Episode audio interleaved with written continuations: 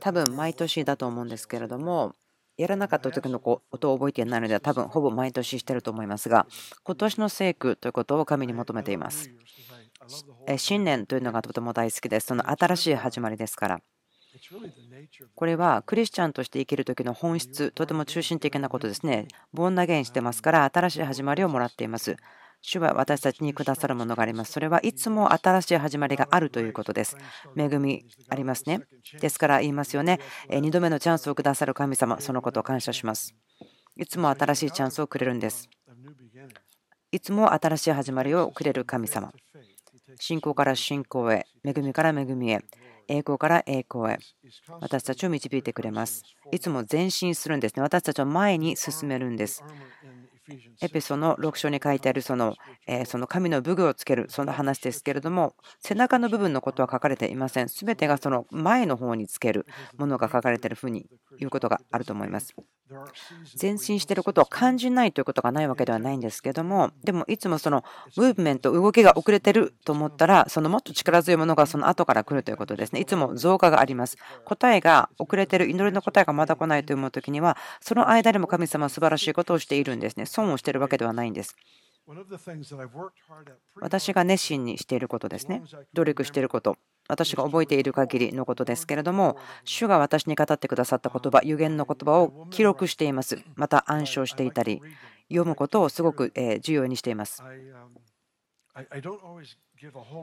あまり自分自身の話、個人的なストーリーというのをここから話すことはありません。なぜそれをしないかというと、あまりよくわからないんですけども、その証は大好きなんですよね。でも自分のことを話すのはあまり好きではないんです。今日はですね、自分自身の経験の中からいくつか話したいと思うんです。いくつかのことはすでにお話ししていますが、2016年、去年私はですね、健康に問題があって病気になりました。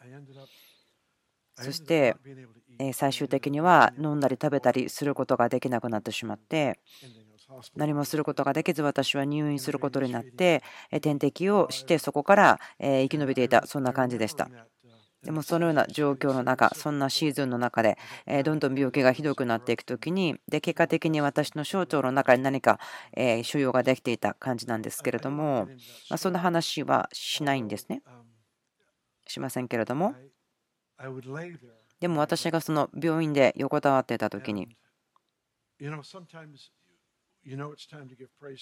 神様に賛美をするという時であってもこう難しさを感じる時ありませんかでもそれは生贄を捧げる時ですね賛美は生贄と書かれていますでもすごく難しいはずなんではあるんですけれどもとても簡単だったんです普通ではない神の臨在平安が本当にひどい驚くような状況の中で私の中にはありました。毎日その病院のベッドの中にいた時に主に感謝をするんです。妻と私はこう少し食べれた時にはですね一緒に生産式をしていました。私がもう小さな生産式用のカップのワインとかも飲むことできなくなった時には彼女が私の代わりにイエス様の血をお祝いするまたその裂かれた肉を感謝するそのことをしていました。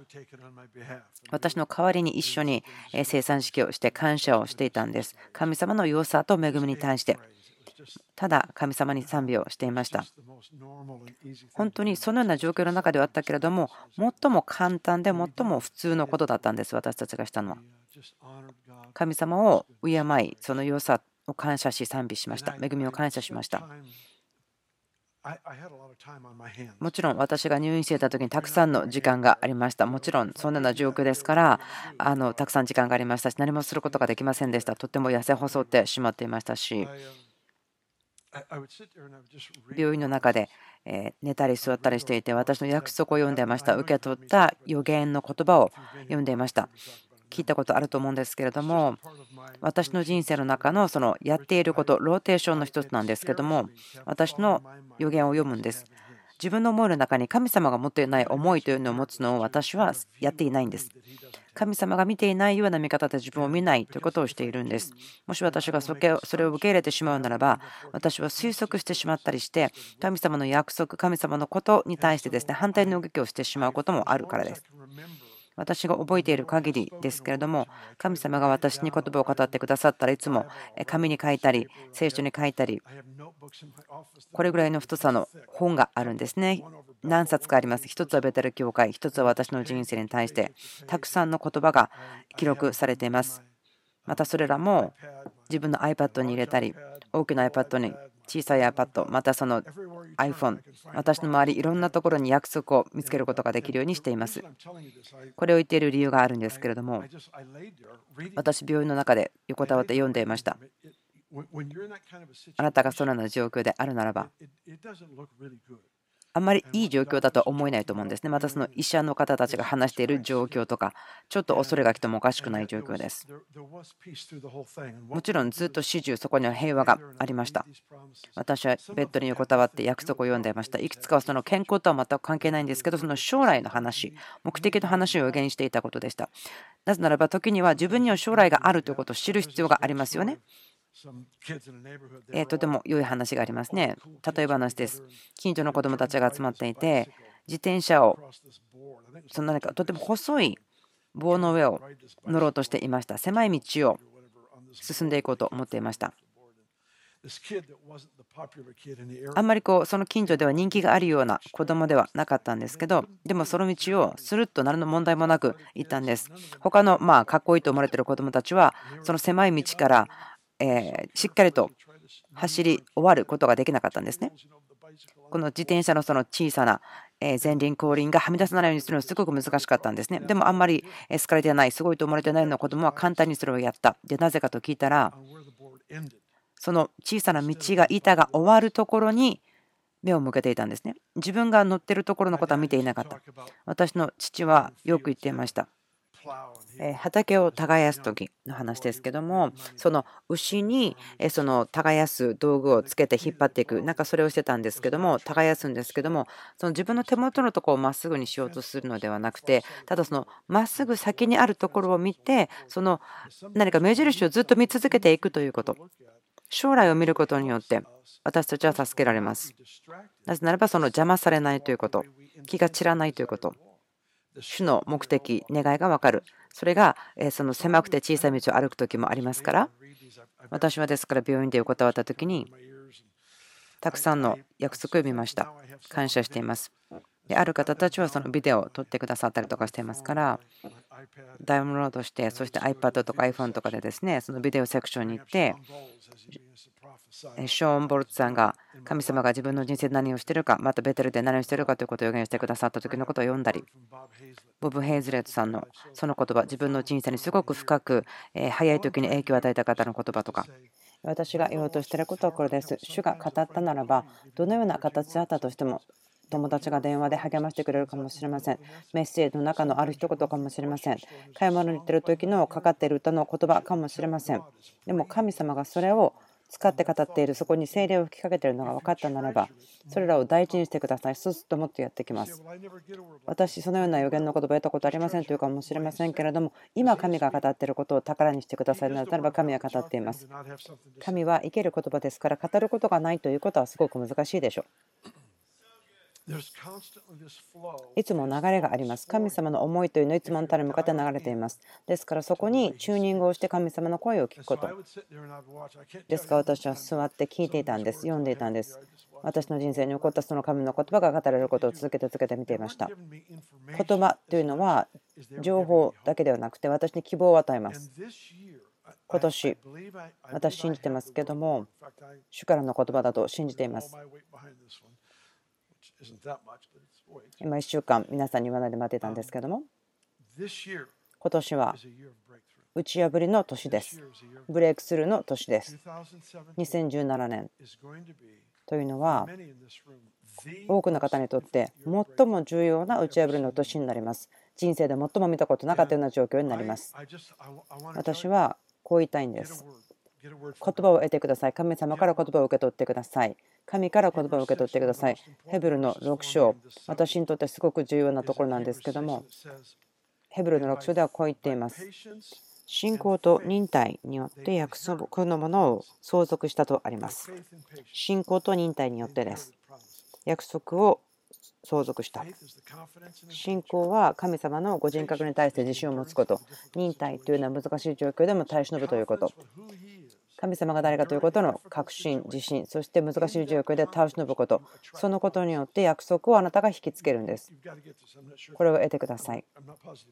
あまりまだ皆さんが分かっているか分からないんですけども、信仰が約束を相続するということは、信仰によって約束が成就するということではないと思うんですね。神様が言っているのは、もしあなたが神様の心、人格に確信を持って根を下ろしているならば、あなたは他の人が受けることがない約束を受け取ります。真理です。真理です。神様の目的をあなたは表すというところに立っているのですから、そこに向かって予言の流れがあなたの人生に対して届いてきます。ですから励まし続けましょう。私は病院で横たわっていて、これらの言葉見たり読んだりしていました。神様の約束をもう一度確かめていました。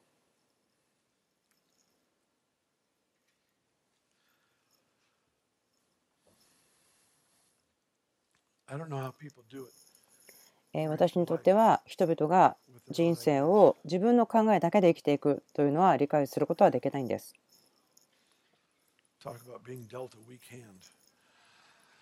私たちができないことを対処しなければならないということ。自分の夢とかアイデアだけにとどまってしまう。そこから抜けることができない。ヨハネの7章は言っています。自分の言葉をしゃべる人は自分の望みを持っていると言っています自分の意見に根が張っちゃってる人っていうのは自分のやり方しか持っていない。でも主の思いが欲しければ主がどのように考えるかということを考えなければならない。それは私たちのものよりもずっと良いのです。私たちの心の中にはですねあまり心地よいことばかりではない必要があると思います。心地悪いというところで神様が私を慰めてくださるというところがあります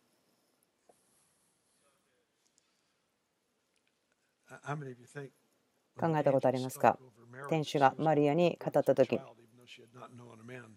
男性を知らないけれどもあなたは子供を産むと言った時にそれは計算されたことではないですよね。もちろん居心地悪かったかもしれません。でもあなたがコントロールできないことの中にいる時でもそこに何か安心感があるんです神様の約束が開かれていくこと。目的が開かれていくこと。それは私たち自身の人生よりも大きいものです。私たちのタレントスキルビジョンドリームそれらのものではなくてもちろんそれらのことはとても重要なんですけども。そして神様はその信頼というものを立て上げるために人々を探しています。そして私はその病院の時に他にすることはなかったのでいつも私が普通にやってることはもちろんできませんでしたから何週間も。私のまあ主な食物は神様の約束でした。それは？どのように思えるかもしれませんけどでもそのことで私はとても感謝をするのが簡単だったのかもしれません。息子のブライアンが10歳、11歳だった時の話ですけども、今、許可を取ってありますけども、この話、シェアしていいですかという話ですけども、彼は10歳ぐらい若かったんですけども、夜に悪夢を見たりして大変だったんです。夜中に起き上がって、恐れていっぱいだったんです。霊的な戦いがそこにあったんです。彼の人生に対して、そして息子は自分の部屋に出てきて私を起こして、で、自分と息子が違う部屋に行って、一緒に出たんですけれども、で、彼に教えるんです。霊的な戦いのことについてを。こんなことを覚えています。私が一緒に横になっていて、4つの武器の話をしました。1つずつその話をしたんですけども、4つのものとは何でしょうイエスの名前、イエスの知識を、神の言葉、賛美、イエスの名、イエスの地、神の言葉、御言葉、そして賛美。それら一つ一つ私たち毎晩使っていました。で、今日あるようですね、今日神様に賛美をしようと言って神に賛美をする。御言葉を宣言したり、神様を捧げ物としてその御言葉を捧げる。あなたの思いの中にそういう恐れを持ってくる思いが来たらそれをするんだとか言って教えたりとかしてきました。で次の夜はまた同じことが起こって。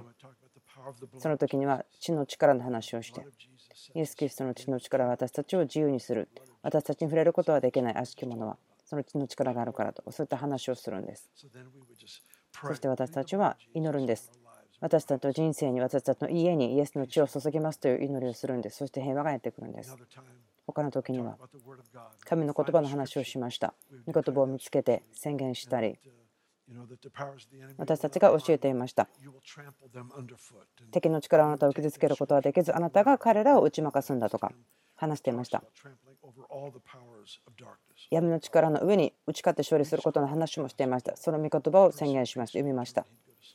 そして平和が来て彼を寝ることができた。ある夜のことを覚えています。ブライアン、今日あなたが夜寝る前に問題があったら私のところに来てくださいね。うん、絶対遠慮してほしくないからと言ってたんですね。私が子供たちとの関係を立て上げていたのは例えば私が大人の人と話している時に彼らが来てちょっとこう話を途切らせるようなことになっても私大人の人に頼むんですね。ちょっと待ってくださいと言って子供と話をするんです。自分の注目を100%まず子供に与える。でもそれが何かちょっとこう適切ではない時だったりとかする時にこういうんですね。もしあなたが私と話したい時に私いつも自由に来ていいけどもでもあなたがもう少し待ってくれたら私がこの人と話をしてるからとても私を助けてくれますというふうにお話をする。でも言ってたんですね。いつでも来ていいよ起こしていいよ。でも今日あなたが寝る前に神様に聞いて。神様があなたに何を言うかどんな言葉あるか聞いてと言ったんです。次の日朝ごはん食べてる時に。で、ブライアン、息子が昨日寝来なかったから、ね、ブライアンどうしたの？昨日よく眠れた？と言ったら彼は、え、違うよ、とっても嫌だったよと言ったんです。で、え、なんで来なかったの？起こしてよかったのに。って言ったら息子は、あなたが言ったことやっただけだよ。神様が私に語って、その聖書箇所を読んでくれたんです。で、それが彼の状況をすごく説明していました。彼自身で彼は戦いを戦って勝ったんです。で、今でも彼はそのことを暗唱することができます。もう二十何年経ってますけど。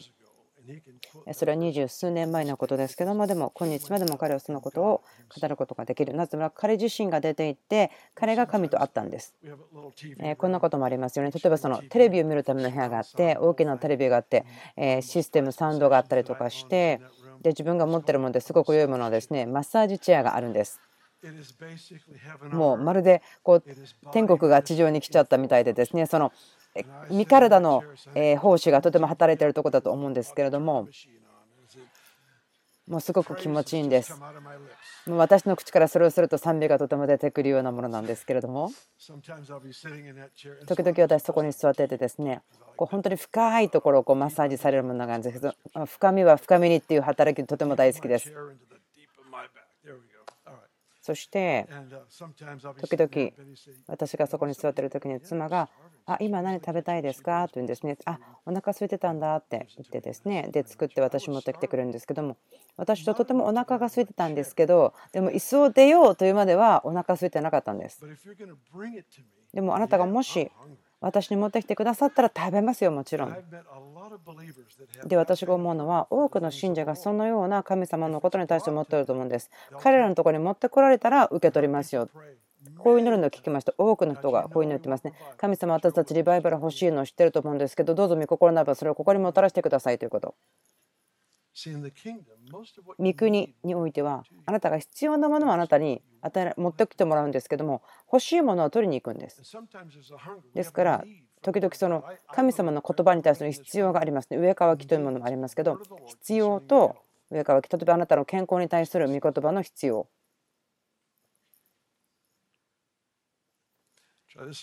反対側に試してみましょう。私はこう考えています。皆さん全てに対して主の言葉あなたの健康状態に対しての神様の言葉が必要だと思うんですね。あなたの健康に対する神様の目的は何でしょうか？言葉は何でしょうか？ある人たちは病気になってその症状が現れるとあこれやりすぎたあれやりすぎたと思うかもしれないんですけど大体はなぜその病気に自分がなっちゃったのかな？そのなんでなったかという正当な理由みたいなのを考えてしまうんですね。戦うのではなくてあなたを攻撃あなたの経済もそうです。言葉が必要です。神様は何を語っているのか、神様の目的は何でしょうか？あなたが御言葉を探すんです。あなたにとって聞こえがいいものを探すんではなくて、私はこうしています。すべてのものにあなたはアクセスがあります。あなたが上から置いているものを探してください。でもそれを主のところに持っていって、そこに主の聖霊様の注ぎかけを受けてください。私はそのようにしています。この本の中にあることには全てのアクセス自分にあると思います。私はその契約の中にありますね。そのでも聖霊様が注がれた時に今のこと、今、あなたの心が必要としているもののところに今のものがあると思うんです。その課題とか人生の状況に対して。家族のこともそうです。私はもう今だったら人々にえ話すんですけど、リバベルというところで17年間牧会していた時に、私の聖書の勉強の多くの部分ですね、時間、祈りの時間というのは、御言葉をいつも学んでいました。自分の家族に対して子供をどうやって育てるかということを学びました。自分の子供とどうしたらいいのかなということですね。そのインサイトを得るために勉強しました。どうやって主を愛する人々と成長させるのかということ。時間を見つけました。約束を見つけました。神様が御言葉の中でそう言ってるならば、エレミアの24、私を知る心を彼らに与える。で、それを見つけたときに、私の人生の食べ物になりました。自分の子供たちに夜祈りました。彼らが眠った後に行って、その聖書を宣言していました。御言葉を見つけていました。その目的とか希望とか必要ですよね。一つの場所から一つの場所に行きたかったら、目が神様が言ってる約束に向けられる必要があります。あなたの人生とか命に対して。私がそのようにして自分の心とか自分の人生を保ってきた、管理してきました。イザヤの54、1章。子供を産まない不妊の女よ喜びを歌え、生みの苦しみを知らない女よ、喜びの歌声を上げて喜べ、夫に捨てられた女の子供は、夫のある女の子供よりも多いからだ、と主は仰せられる。あなたの天幕の場所を広げ、あなたの住まいの幕を惜しみなく張り伸ばし、砂を長くし、鉄の杭を強固にせよ。あなたは右と左に増え広がり、あなたの子孫は国々を所有し、荒れ果てた町々を人の住むところとするからだ。この聖書箇所のところですね、この3節私の本当に食べ物です。とっても長い間、35年ぐらい、主が私に語ってくれました。この聖書箇所のところを、このことを見てほしいところがあります。見てほしいんです。この聖書箇所から見つけることができるものです。歌いなさい、不妊の女よ。不妊の中で子供が来るから喜んで歌うんです。そういうことです。この箇所では子供を持つことができないという女性がいます。彼女の友人たちは子供を毎年毎年出産していたでしょう。でも不妊の女の人にはそして不妊の女はこう産むことができません。そしてがっかりしたりとかいろんなことがあるでしょう。でも神の言葉はこうです。歌いなさい。不妊の女よ、喜びなさい。子供を産んだことがないものよ。大きな声で叫びなさい。生みの苦しみしたことがない女よ。なぜならば、夫に捨てられた女の子供は夫のある女の子供よりも多いからだと主は言われる。どういう意味でしょうか？あなたが自分自身をこのような状況の中で喜びを持って答えが来る前に喜ぶならそれは霊的な成長するというプロセスを自然な中でよりも大きくまた早くします。私がこのことちゃんと言ってるかどうかは自信がありませんけども子供がいる女の人子供が持てない女の人あなたの不妊の中で実がならないところで喜びなさいと言っている。なぜならば実をならせるレートというのが自然に身をならせる人よりも早くなって大きくなるからだと。超自然的に大きく早くなるからだと。この考え方ですね。答えが遅れてる時には増加というのも一緒にきます。そしてまた人格がその待っている間に成長させられますということ。ですから女性が幸運でなくても喜びなさい。喜んでお祝いしなさいと言われてるんです。反対はこれです。ダビデ王の妻ミカル。彼女はダビデ王を蔑みました。その心を蔑みました。主の前で踊ったので。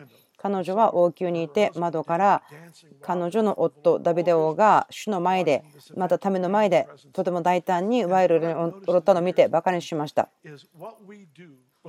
私たちがしてしまうことですね。愚かなこと。それはもしあなたがやってなかったらですね外から見たらバカバカしく見えます例えばクリスチャンの礼拝みたいなことをテレビで見たことありますか？クリスチャン TV とかで何か見たことありますか？本当に私たちアホのように見る時もあるんですこんなものがあります。外から見たら全然綺麗ではない、全く普通の石なんですけど、中身開いたらすごくキラキラしていて綺麗なんですね。私はそれをリバイバルの岩と呼びます。そのリバイバルは外側からそのように、ま、全然綺麗ではなくかっこよく見えないんです。でも開けた時にすごく美しいものがあります。あなた自身をそこに捧げるということ、何も自分でコントロールしようとしないこと、答えが来た後には誰でも喜ぶことができます。でもこの箇所ではそうではなくてその前に喜ぶということ。ミカルとの違いがあるということは彼女はミカルはこの祝うこと主の前で喜ぶことを蔑んだので不妊になりましたと書いてありますでもここで不妊の女というのは喜び祝いとあります。神様の良さを答えを見る前に喜びなさいと言っているんです。超自然的なシフトが起こります。不妊だった人が今その自然に子供を産んでいた人たちを数で抜いたというようなことでしょう。言えるでしょう。あなたのテントの場所を広げなさいとありますあなたの住まいの幕を惜しみなく張り伸ばしとあります。どういうことでしょうか？このこれは人々がテントの中に住んでいるということです。家に部屋を増やしなさい。それもあなたが妊娠する前に赤ちゃんの部屋を作りなさいと言ってるんです。あなたが赤ちゃんを妊娠したと分かる前に赤ちゃんの部屋を作りなさいと言ってるんです。もしこれを聞いている方で本当に不倫の方がいたらそれを受け取ってください。私このことをあなたの経済やあなたの家族やあなたの仕事やミニストリー個人的な健康の上にそれらの問題の上に予言したいんです。ですから増加することを準備してください。あなたが願っていた打ち破りが起こった時ちょっと逆戻りしましょうイエス様があなたを見てこう言うんですねこれはあなたの最も偉大な打ち破りの時となると言ったらあなたは座ってただ待ってますか？それともその増加があなたが望んでいた打ち破りが来るための場所に移動しますか？自分たちをそのために準備するべきだと思うんです。自分の人生に対するその夢とか言葉があります。ですからそのためにリサーチしたりとか人とつながったりとかやってることがあるんです。そのために時間を使っています。準備しています。その打ち破りが来た時のために時間を使っています。なぜか私は家を建てなければならない。その家に赤ちゃんが来る前に部屋を作らなければならない。神様はちょうどいい時間できますが自分は自分のやる場所があります。自分自身がその答えを受け取る準備ができていることが必要です。他のところに住んでる友達いますけどもその約束とか自分がやりたいと思ってること話してること言うんですね。その出来事に近づいていますか？と言われた時にですね去年よりも1年分近くなっていますと言うんです。1年分近くなりましたと言うんです。なぜならばそうでなければならないんです。主の言葉自分の人生に対して語られたことというのはその管理人になること主の言葉の管理人になることに失敗したくないんです私は。その管理人として悪い人になってしまってせっかくの神様が私の人生にくださっていることをちゃんと管理できなかったというふうになりたくないんです。ある人たちは聞きますね。霊的な戦いには何をしますかと言われるんです。で、私は言うんですね。私は食べますよって言うんです。本当です。真剣に言ってますよ。もう食べる時なんです。食べましょう。私の前で食卓を整えと書いてありますよ。どこでですか？それは私の敵の目の前でと書いてあります。詩篇の23編ですけども、主の食卓。何かこう、フランス料理のような素晴らしい、え9つも料理が出てきて、またそのたくさんのデザートも出てくるようなコース料理を準備している。感謝します。はい、戻りましたが、私のために食卓を整えられるとあります。私とイエス様が食卓に座っています。私の後ろには敵がいますよね。敵から私を隠すとありますけども、敵の届かないところに私を隠すという意味なんですね。イエス様は敵があなたがイエス様に会って喜んでいることを見せたいんです。私にとってはこういうことなんですね。イエス様愛してますと私がいつも言った時にそれをイエス様が悪魔のですねそのインターホンにかけるんです。ですから私ここでイエス様と共に座っていてもう素晴らしいフェローシップの時間をイエス様と持っている喜びを持っている。こっちでは私の後ろではその悪霊の領域があって何が起こりますか？私が彼らにでも注目を払ってしまうと私は食欲を失ってしまう。そして目の前にある素晴らしい食卓を失ってしまう。戦い始めてしまう。その食卓を食べることに比べたらその劣っている戦いの方に自分が入ってしまうんです。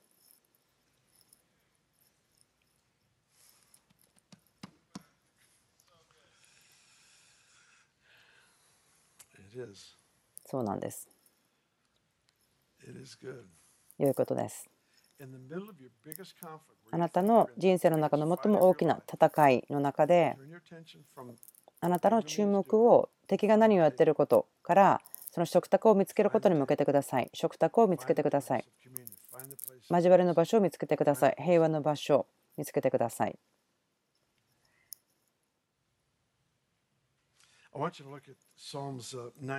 詩編91編見てほしいんですけれども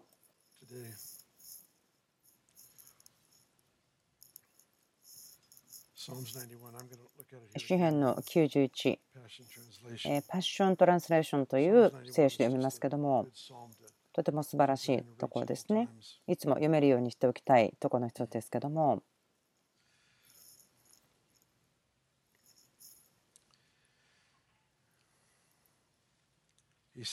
14節。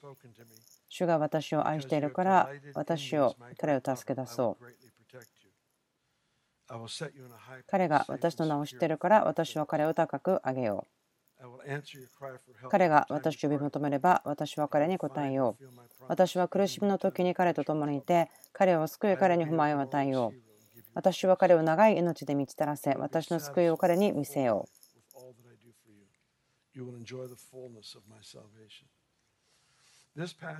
この箇所というのはこの前のところでも分かると思うんですけども霊的な戦いのことが書いてありますこれはあなたと私たちに約束をくれるんですね主の前に座って食卓を楽しむということを与えているんです神に信頼を置く自信を持つことを学びましょう。あなたが心が全てのものの上にあって安息できることを見つけましょう。自分が病院で入院しておくことってる時に状況何も分かりませんでしたけれどもそれはまるで電車のレールに乗せられたようでした。自分で選択で右にも左にも曲がることがない。ですからとてもこうコントロールがないような感じで嫌な感じでした。私たちはですね自分がコントロールを持ってると思っちゃうんですよね。とても難しい状況でしたけれども私は楽しくなかったんですね。自分が全然コントロールがない時でした。でもその中で平和の場所を探す。そして信頼を立て上げるんです。私がそこから受け取ったものというところがありますけども。この話をですね以前も分かっちゃったと思うんですけども今日もお話ししたいんです私が学んだことは大胆な信仰というのは静かに信頼するということの肩の上に立ちます。大胆な信仰。私たちそれ見たいですね。打ち破りが見たいんです。いろんなところで。そのために望むんですね。待ち望むんです。素晴らしいこと起こるのが見たいです。先週も2週間かもしれませんけどもスタッフのプレイヤータイムで誰かが来て話をしてくれました。どなたかが HIV の患者の方を助けていた。そして何かミスがあってその HOV の患者さんが使った注射器の針が刺さってしまった。でもそれはすごく危険性もありますからでテストをしたんです。どうなってるか。でその方はケアをしていた方がその、ま可能性として HIV の菌が感染してしまった。でもその感染してなかった。もちろん神様に感謝したんですね。守りのために。でもそしてその HIV を持っていた方のこともチェックしたら何かその方の HIV がなくなっていたということですねでそれがどうやってなんでそうなるのっていうのは分からないんですけども主が何かの影響を全く反対にするということですよね。私が考えます。ランディ・クラークさんだったと思うんですけども、彼は本当に素晴らしい癒しの恵みを解き放ってくれてますけども、多分2年前ですかね、去年ですか。思うんですけど知識の言葉がありました。足に何かその事故か何かがあってその金属を入れたんじゃないかなという方に対しての癒しの言葉がありました。で私のおばさんだと生徒さんが言ったんですね。で携帯でメールしました。ミーティングにいた時に。この部屋はすごくですねもう人でいっぱいだったんですけども生徒さんがあ自分のおばちゃんのことが言われてると思って足に金属が入ってる。あそれは私のおばですと言ってその状況も書いて分かったので送ったんですね。その知識の言葉その奇跡がありますということをもらって電話しておきました。でもおばさんはその国の違う場所にいたのでもう寝ていましたと。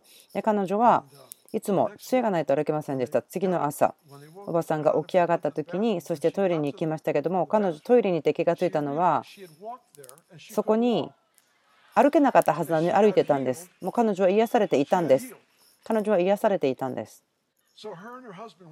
ですから2人はですね感謝してお祝いをしたかったんですね。なんでだか分かんないけど癒されたので。で彼らが朝ごはん食べに出かけました。そしたらえ携帯がですね電源切れてたのが分かってそして電源入れたらそのテキストが来ました。携帯のメッセージがやってきてその甥っ子が癒しを彼女の方に対して癒しを宣言したことを聞きましたと。知らなかったけど癒されていた神様の親切さというのはものすごく極端なものだと思うんです。皆さんを招待したいことがあります。主はあなたに語りたいんです。たくさんのことを語りたいと願っていると思います。神様はよく多くのことを持っていますよ。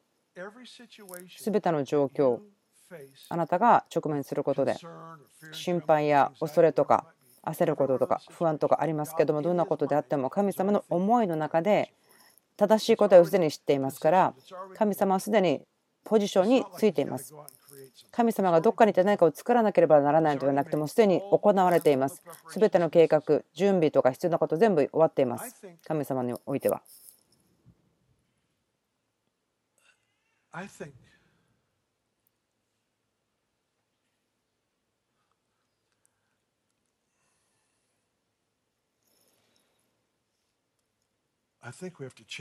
私たちは私たちの話し方を変えるには考え方を変えなければならない。もう何年も語ってきましたけどもあなたが何を考えているのかを見張ってたら何をしゃべるのかということを見張らなくていいんです。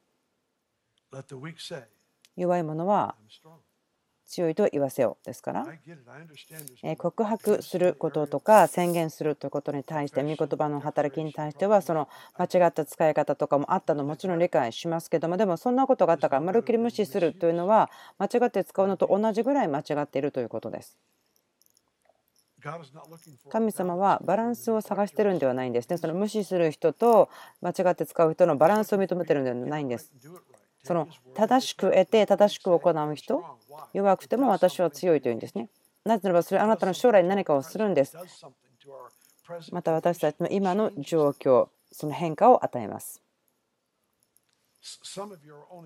ある人たちは勝利というところに対してあと一つの考え方のプロセスの変化でたどり着けます。違うように考えるというところです。ポジティブシンキングとかではなくて、まあ、自然の領域でもちろんそれは本当なんですけど、でも神様は言いたいことがあります。あなたがそれを受け止めてそこにとどまるならば何かその種を植えられたものが芽を出すようにして変わるというものがあります。今年は打ち破りの年だからです。今年は打ち破りの年だからです。あなたの健康に対して言葉を得てください。将来に対しても。また、あなたは神様から何を受け取りたいですか？関係の中で。その神様があなたに対してそのやってほしい奇跡とかそういうことではなくてその主との個人的な関係の話を今していますね。私たちの問題というのは答えがないということでですねフラストレーションを持ってしまうんです。私たち忘れてしまうんです。報いを求めるのではなくて報いをくださる方を求めるんです。その意味は神の国とその義をまず第一に求めなさい。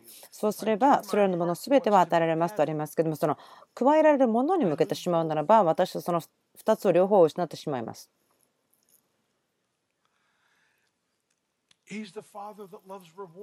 報いを与えることを喜ぶ父です。勝利を喜ぶことを喜ぶ父です。あなたのことをあなたがお母さんのお腹の中に生まれる前から考えていましたよ。想像の前からとありますね。私たちに対しての思い、その一人一人に対するものは砂の数よりも多いとあります。エレミアにはこう書いてありますね。私が持っているあなたの計画、思いというものは良いものですよ。災難とか苦しみのためではないですよとあります。神様は言うことがあるんです。御言葉を得てください。考えることを得てください。あなた自身の魂をそれで養ってください。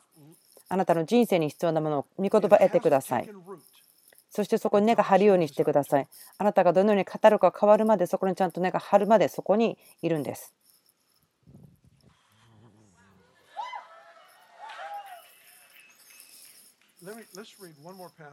もう一箇所、聖書箇所見たいんですけども。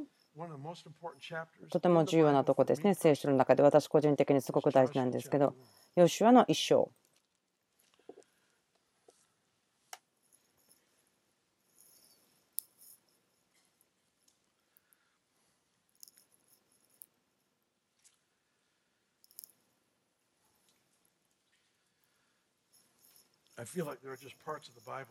聖書の中では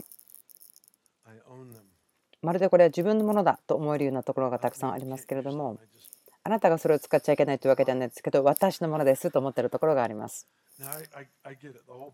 もちろん聖書すべて私たちのものですけどもでも特にここは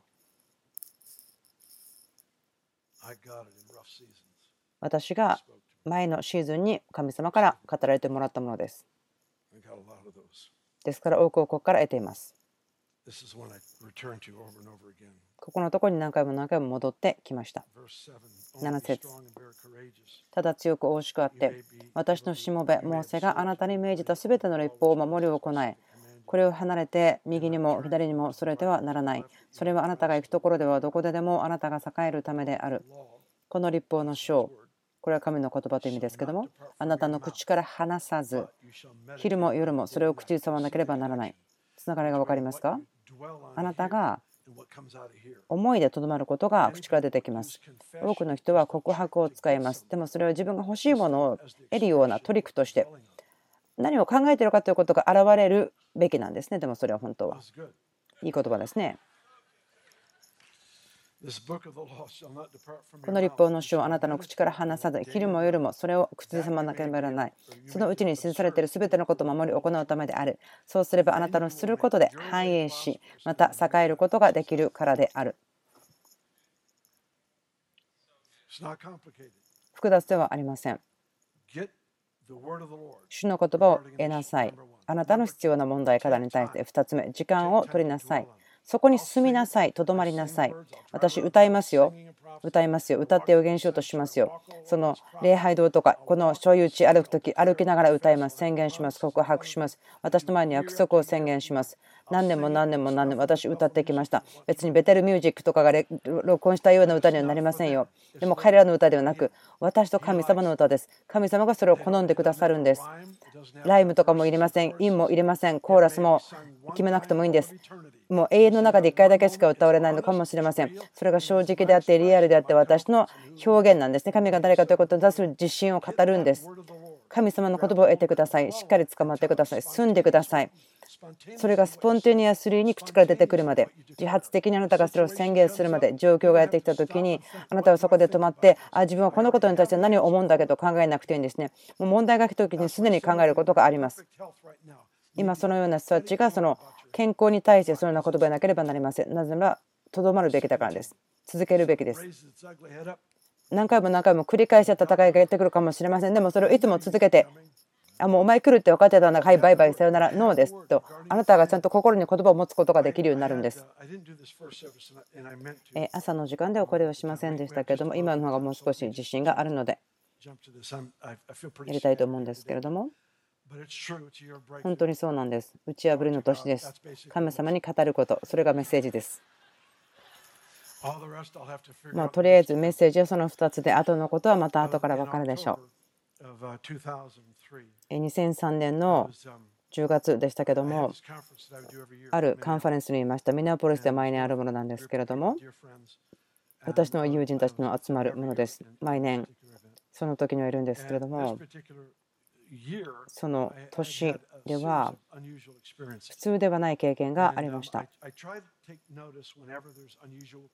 その普通ではないなと思うことを見た時に時にそれは神様が語っていることなので何かそこから特別なことを作る必要はないんですけれどもそれをするとちょっとおかしくなってしまう。でもそれを心配しないでください。そこから神様が語ってくれるかというのは耳を開いてくださいそのシーズンの時のことですけども自分が周りを見るといつも555というところ5555というところにいつもその数字を見つけたような気がしました。でその夜ですね、まあ、集会はいつも終わり遅いんですけどホテルに戻ってベッドに入って朝私起きました5時55分でしたでそのことはもうずっとしばらく555というのがありました。時計を見たら555とありました。妻の紅がその時は一緒になかったので、私はベッドで起きて大きな声で声ました。何を言おうとしてるんですか、主よ。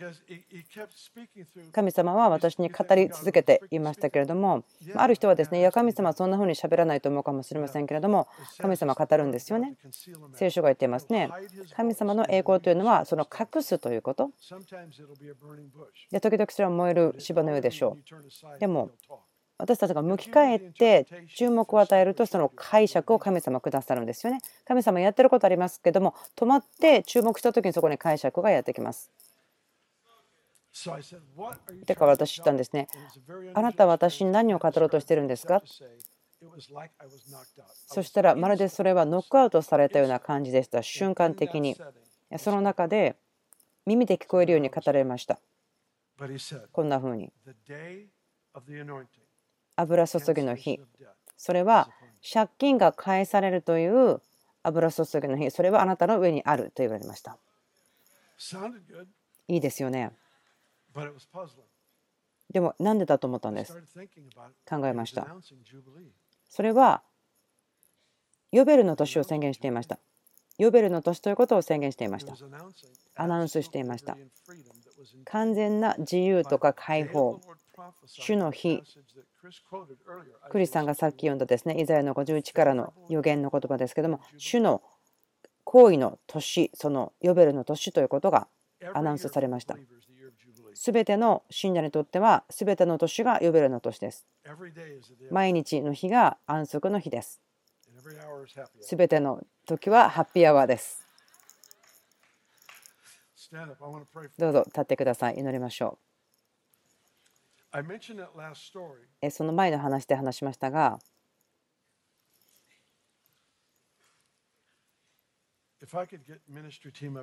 ミニストリーチームの方たちどうぞ前に出てきていただきたいんですけども少し注目してほしいことがありますね。最後にやりたいことがあります。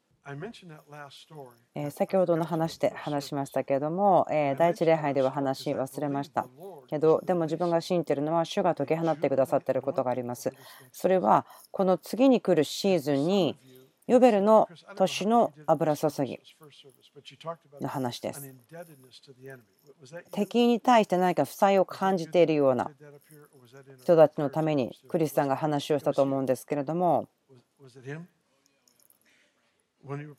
何かこう義理とか在籍感とか負債感そういったものを感じている人たち。敵に対してまだこう負債があると感じてしまう。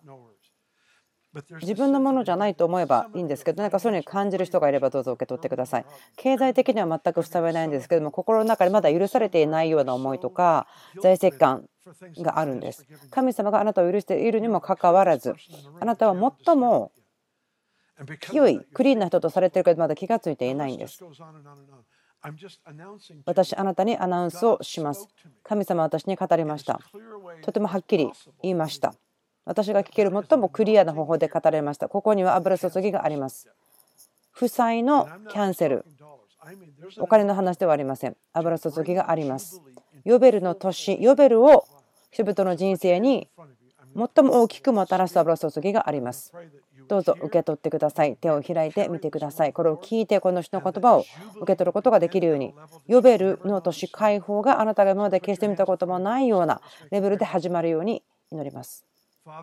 お父さん、感謝します。約束幻、感謝します。すべての状況、私たちがいつも経験する状況、これからも経験すること、あなたのことすべて知っています。しっかりと計画があります。私たちを整えてください。今年がすでに打ち破りの勝利の年です。お祝いできます。先にすでにこれから起こることに対して喜びます。賛美します。あなたを敬います。あなたを祝います。今、祈ります。私に語られた言葉によって。負債が、またその負債感、在籍感、経済、感情、社会的、苦しめられること、それから今、解き放たれよ。その負債感、在籍感、義理感、人々に対してのもの、人を恐れること、信仰を小さくしてしまう働き、それらが油注ぎによってこの部屋の中を今働いて明日今日からでも身が豊かになるということそのヨベルの年であるということが現れますようにその解放の年が人生の全ての分野に触れますように救いが全ての領域において霊魂体に現れますようにお金も健康も関係もミニストリーにおいても現れるようにイエス・キリストの皆によって祈ります。アメン。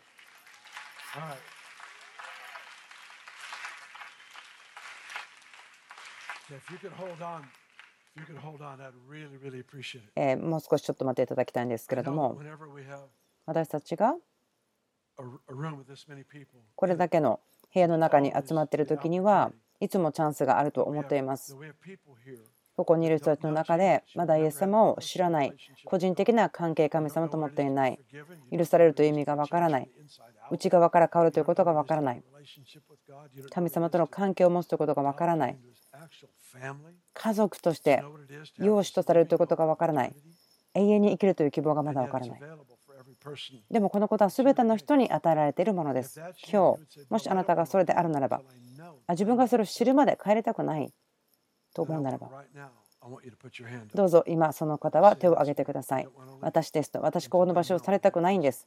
その神様との平和って何だか知りたい。それが分かるまでは帰りたくないという方どうぞ手を挙げてください。このためにあまり時間長く取りませんけどもでも重要なのでその方いらしたら手を挙げてください。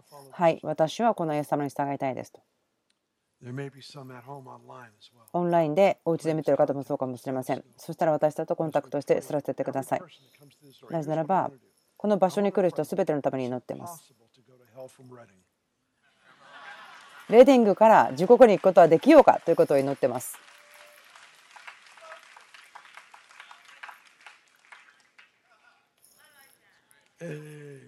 アメン